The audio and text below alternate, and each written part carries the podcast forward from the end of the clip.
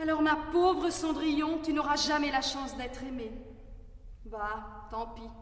Cela ne fera jamais de mal qu'à moi. Il était grincheux, colère et quelque peu contrefait. Ah, le pauvre homme. Outre ça, goûte ma chère, et de lui l'amour fuyait. Un soir, une affreuse vieille l'arrêta sur son chemin. Je suis la fée Carabosse, prince, donnez-moi la main. Mais le prince attire pattes, clopin, clopin se sauva. Et c'est de sa cuisinière que je retiens ce conte-là. Entrez, brave homme, entrez. Ma belle demoiselle, allez demander à mesdemoiselles de pique tordu, vos maîtresses, un petit secours pour un pauvre malheureux qui n'a rien mangé depuis deux jours. Oh, je puis à peine me traîner. Tenez, prenez ce bout de pain et cette tasse de café bien chaud. Je vais courir chez mes sœurs. Chez mesdemoiselles de pique tordu, voulais-je dire. Oh, la charmante fille. Ses sœurs, a-t-elle dit Comme elle est douce et bonne, je sens que je l'aimerai, que je l'adorerai. Mon subterfuge de venir ici déguisé sous ses haillons aura pleinement réussi. Oh, si elle pouvait m'aimer pour moi seul, et non pour mon titre et ma couronne de prince. Enfin, on verra. Hélas, mon brave homme, je n'ai rien pu obtenir de ces demoiselles. Elles n'ont rien voulu donner. Oh, Attendez, ne vous désolez pas. Voici tout mon petit avoir. Oh, J'entends ces demoiselles, sauvez-vous, sauvez-vous vite. Trop tard. Grand Dieu Qu'est-ce que je vois Encore un de tes amis dans l'appartement. Bueno, agua. Es posible que alguno de los oyentes esté ahora mismo diciendo, pero ¿con qué hemos empezado hoy? Porque estaban pasando cosas un poco infrecuentes en esto de la ópera, ¿no? Por un lado, que se, se oyera solamente al piano, un instrumento que suele aparecer muy poco en las óperas y desde luego muy, muy pocas veces en plan solista, y luego estos últimos diálogos en francés, ¿no?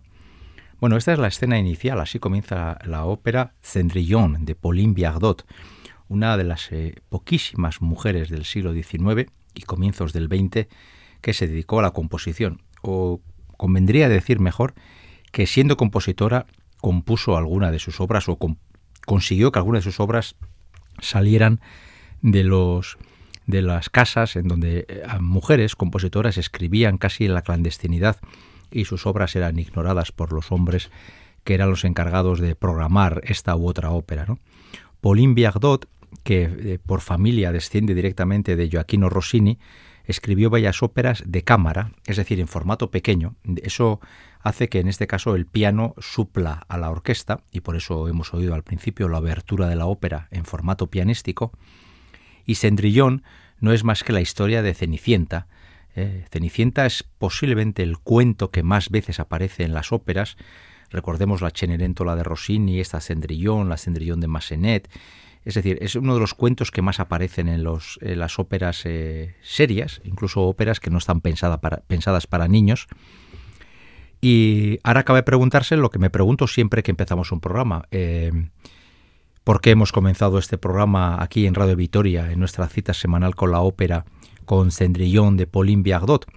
Porque esta ópera se estrenó en 1904, cuando Biardot ya era ya una mujer, hablo de memoria, octogenaria, y ya le quedaba poco para fallecer. Y hoy vamos a dedicar el programa, y va a ser el primero que vamos a hacer de este tipo, a óperas estrenadas y o compuestas el mismo año, en 1904. Y así vamos a ver cómo en el mismo año, en idiomas distintos, estéticas distintas, en, países distintos, qué tipo de música se componía.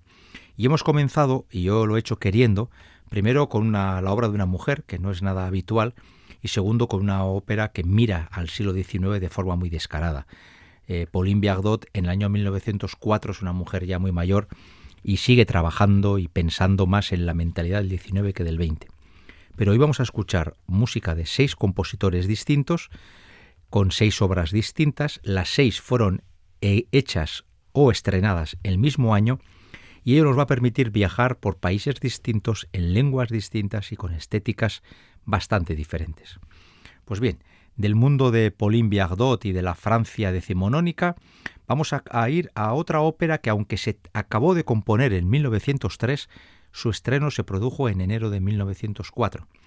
Y si me permiten la, mm, la, cuestión personal, estamos ante una de las dos eh, obras eh, principales de este año, porque la verdad es que este año fue muy fructífero y había hay dos grandes títulos de este año, con el segundo cerraremos el programa.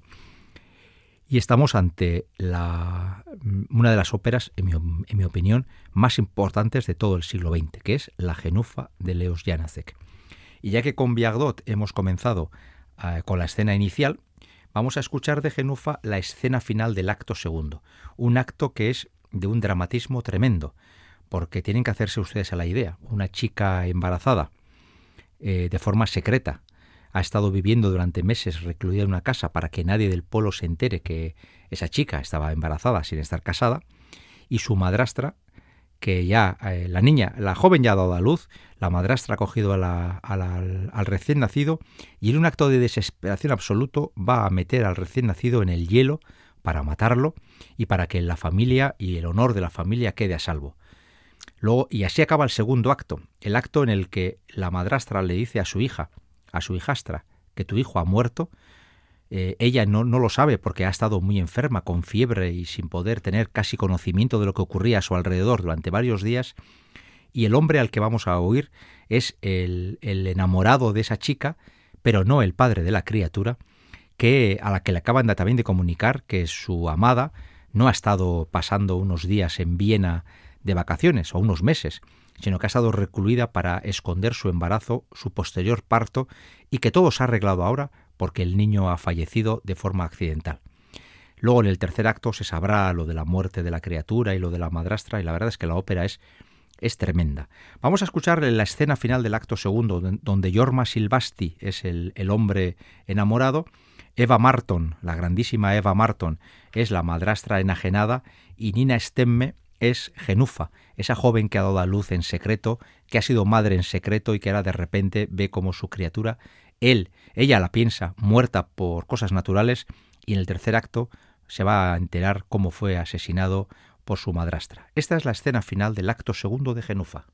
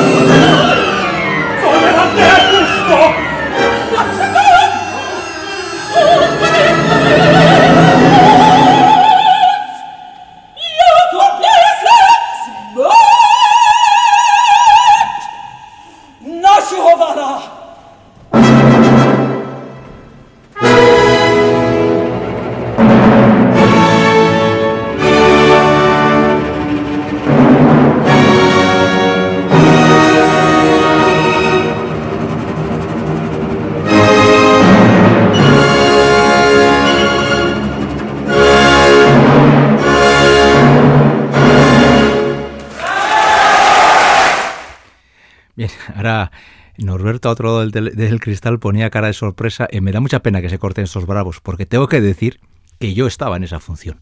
Estaba ese día en esa función y es una de las cosas más emocionantes que he vivido yo jamás en un teatro. En el Gran Teatro del Liceu de Barcelona, yo vi una de estas funciones de Genufa y vi algo que no he visto nunca, jamás en ningún otro teatro, y es que los 30 minutos del descanso hubo 100 personas aplaudiendo sin parar hasta que Eva Marton, que aquí ya está muy mayor, tiene la voz gastada, pero daba un miedo tremendo, porque es que te, te, secuestraba el alma aquella mujer, y salió a saludar ella sola después de minutos y minutos y minutos, una auténtica histeria colectiva.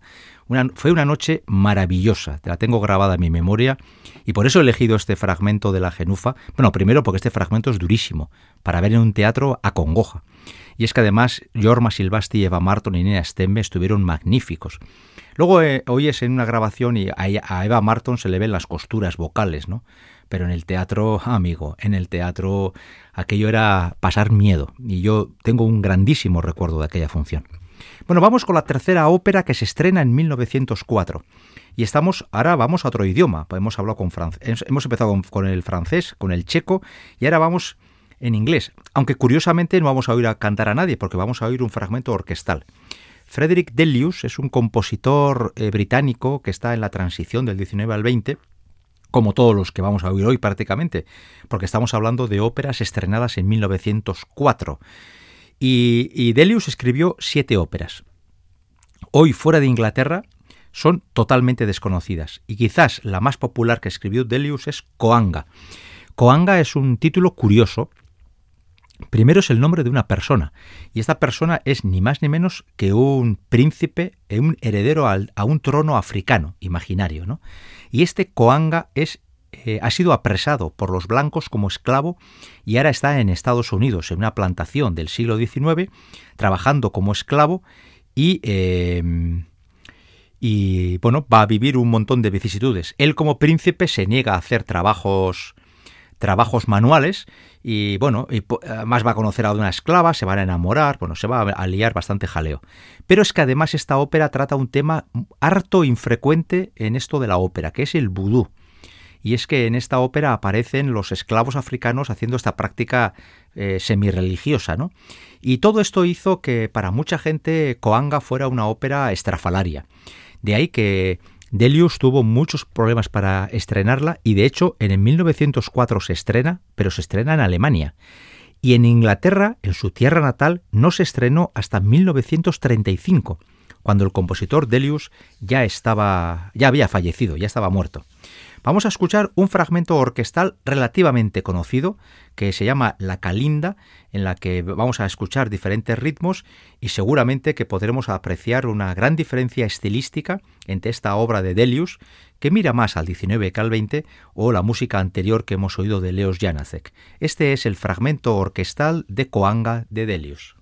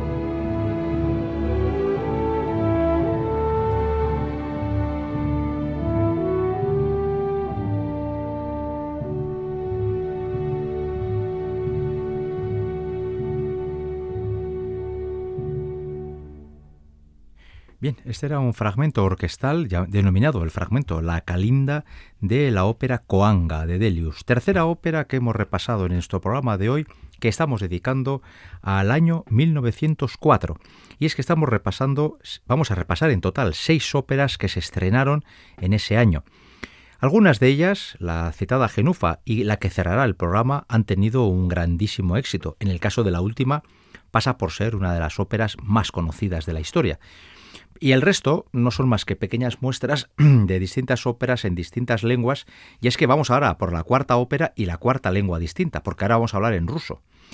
Em, otra ópera que se concluyó en la escritura en 1903, pero se estrenó al año siguiente, en 1904, es una ópera que hizo un señor ruso que en el mundo sinfónico es bastante conocido, sus obras, algunas de ellas son muy conocidas, aunque en el operístico digamos que no tanto. Este señor se llama Nikolai Rimsky-Korsakov. Si pregunto qué ópera puede ser más o menos conocida, la de Rimsky-Korsakov, seguramente antes de la que hoy vamos a hablar me hablarían de Satko, que tiene algunos fragmentos muy populares, la leyenda de la ciudad invisible de Quitez eh, puede ser otra, o El gallo de oro, quizás la ópera más conocida, popularmente más conocida de Korsakov. Pero en el año 1904 Nikolai estrenó una ópera que en ruso se llama Pan Voyevoda, que, que, se puede traducir más o menos como el señor gobernador. ¿no? Es decir, Pan hace referencia a un cargo político y es un gobernador, digamos un grado medio en la jefatura de la administración y la ópera, eh, pensada desde la mentalidad rusa, está situada en Polonia. Ya se sabe que los conflictos históricos entre el mundo polaco y el mundo ruso han sido muchísimos. Algunos de ellos, mm, digamos que están estudiados, otros están profundamente deformados. Eh, a través del paso del tiempo y, depende de quién, de quién lo explique, la parte polaca o la parte rusa, podemos escuchar versiones eh, hartamente diferentes, pero Pan, Pan esta ópera de Korsakov, pues eh, no es la ópera más conocida de su compositor, pero Korsakov, que ya se sabe que escribía muy bien para orquesta, eh, tiene óperas interesantes. Yo he tenido la suerte de ver algunas de ellas y la verdad es que quizás, o, sin quizás, no llega a la categoría de Mussorgsky, que es el gran padre de la ópera romántica rusa, pero Nikolai Rimsky-Korsakov eh, está en un segundo nivel eh, como una de las grandes referencias de la ópera rusa en esa transición que va del siglo XIX al siglo XX. Como en el caso del fragmento anterior, este que vamos a escuchar de Pan Voyevoda es también un fragmento meramente orquestal. Y es que en el acto segundo de la ópera, que tiene lugar en un gabinete eh, pues de trabajo de la administración que dirige este señor gobernador, que es quien da título a la ópera, hay un momento en el que se produce un nocturno a la luz de la luna, es así conocido, una pieza que en ocasiones se suele utilizar para como bis o como regalo en conciertos sinfónicos rusos y que hoy vamos a escuchar para traer a colación aquí una ópera que se estrenó en el año que hoy nos ocupa, en 1904. Este es el Nocturno a la luz de la luna de la ópera Pan Voyevoda de Nikolai Rizzi-Korsakov, la cuarta ópera que traemos hoy aquí, estrenada en 1904.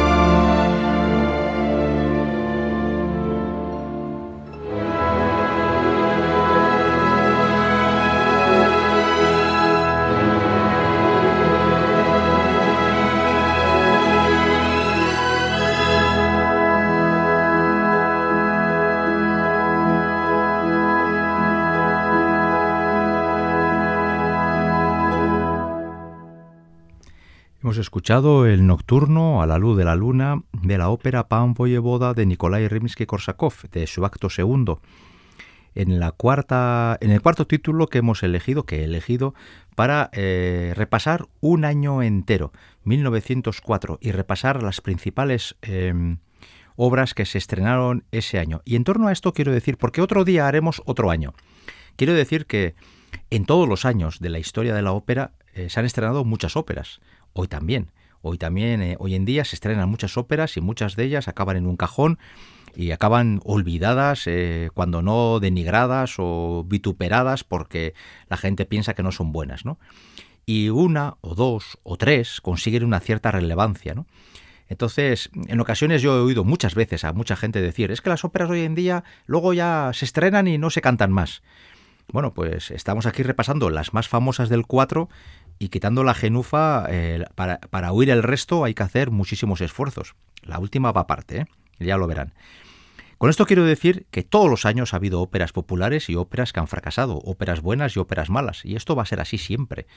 Eh, hay óperas de, que se han estrenado en el siglo XXI que hoy en día tienen un grandísimo éxito y otras que no.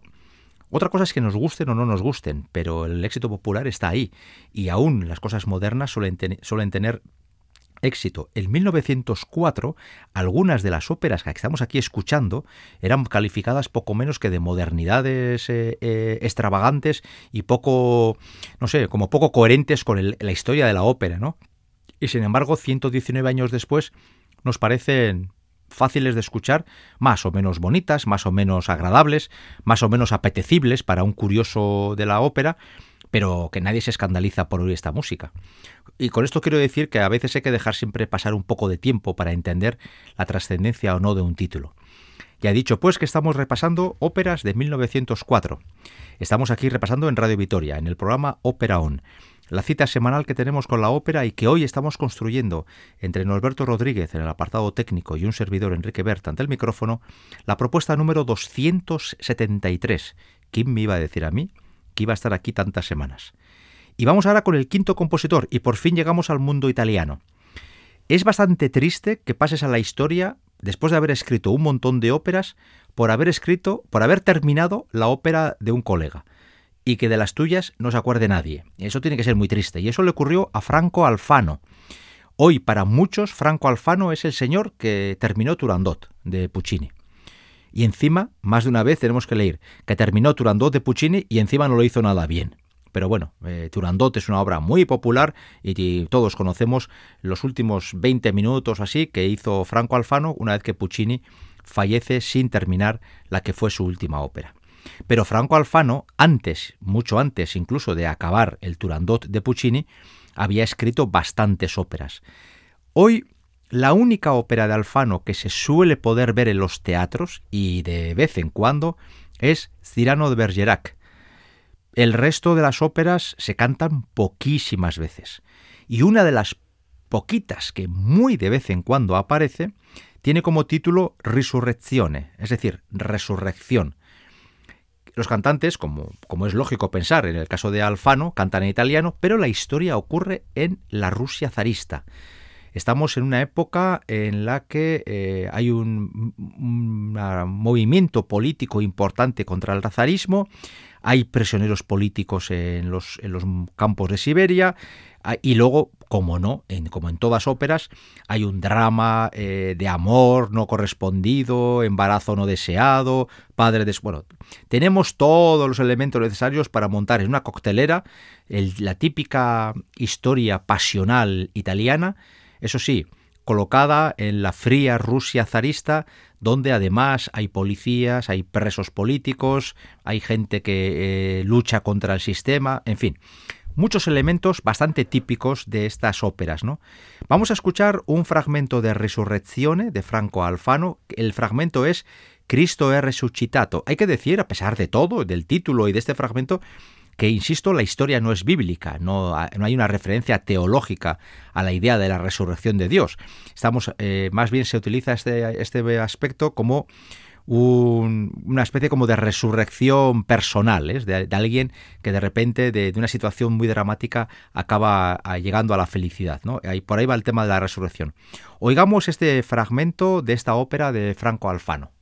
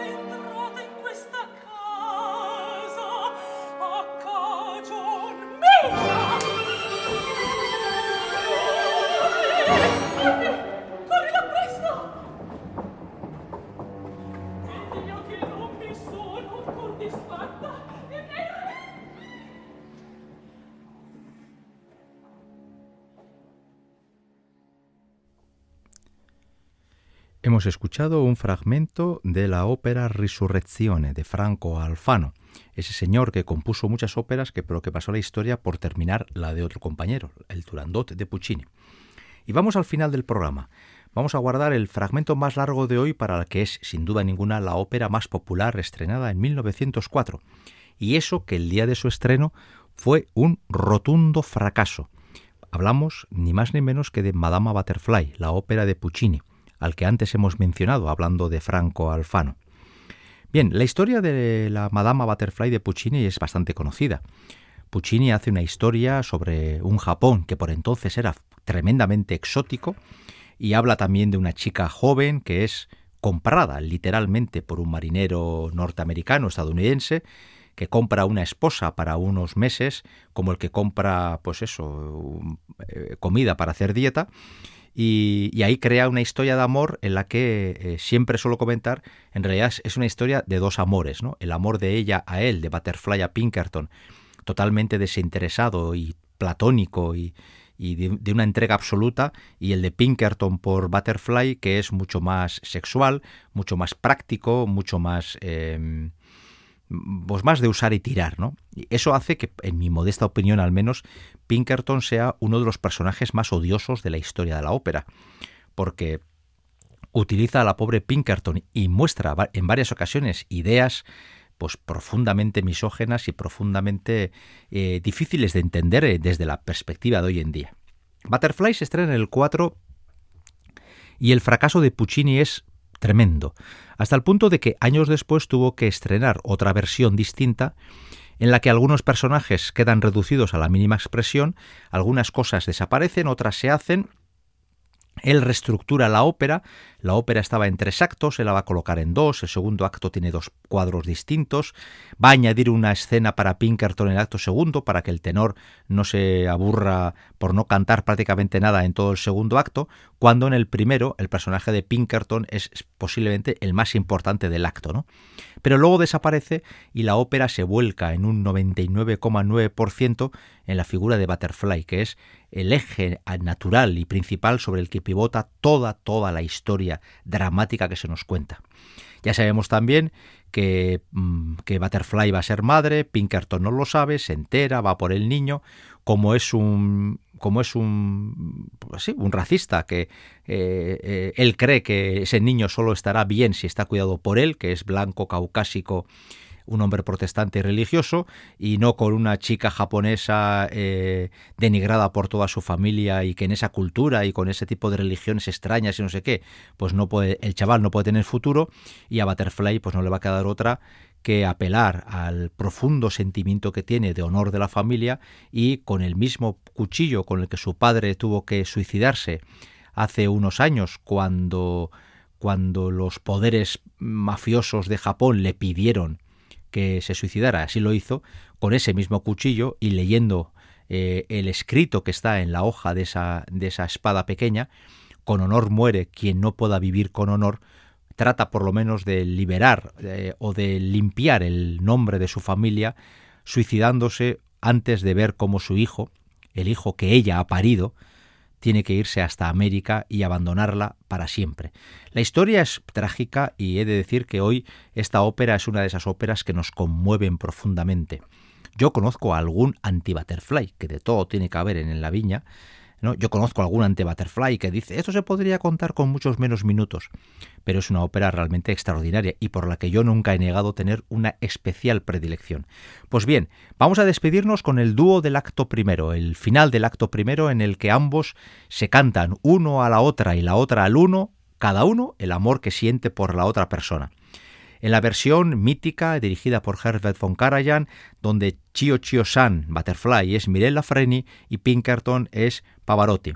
Hoy hemos tratado en este programa de hacer un repaso de distintas óperas estrenadas el mismo año, 1904. La última es Madama Butterfly.